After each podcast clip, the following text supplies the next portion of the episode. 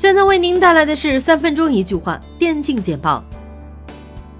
根据英雄联盟官方微博的消息，新英雄解脱者塞拉斯已于一月二十六号上线，无限乱斗模式预计会随金猪限定皮肤春节庆典活动在中国时间一月二十九号上线。重庆美酒的第六个比赛日，在第一场 BO 三结束后，又有一支中国战队坐上了回家的飞机。虽然 VG 输给 EG 是一个相当遗憾的结局。但发生在这两支队伍间的这场 BO 三却是非常值得一看的。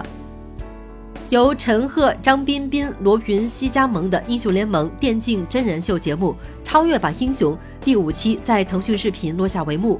在最终对决中，KO 战队战胜 CPG 战队，其中张彬彬发挥出色。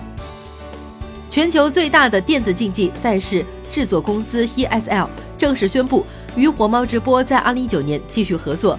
火猫直播将继续为中国观众带来全球最顶尖的电竞赛事直播体验。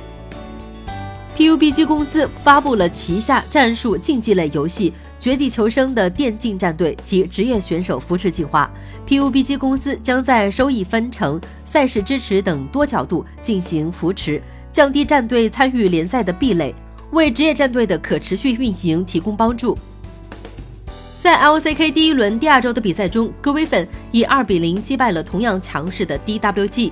当被问到 GRF 的队伍特色时，上单选手 Sword 说道：“团队整体比 SKT 强，自己也不会落后。”最近，IG 队员们在韩服打的账号频繁被封，引起了一些粉丝的不满，于是问到了 IG 的管理人员到底怎么回事儿。苏小洛也进行了正面的回应，在努力解决，但是有规定。Griffin 在 LCK 春季赛中2比0横扫 DWG。赛后，韩国网友对这场焦点之战发表了看法。虽然 Faker 的粉丝很可惜，但是不得不说，现在已经是秋尾的时代了。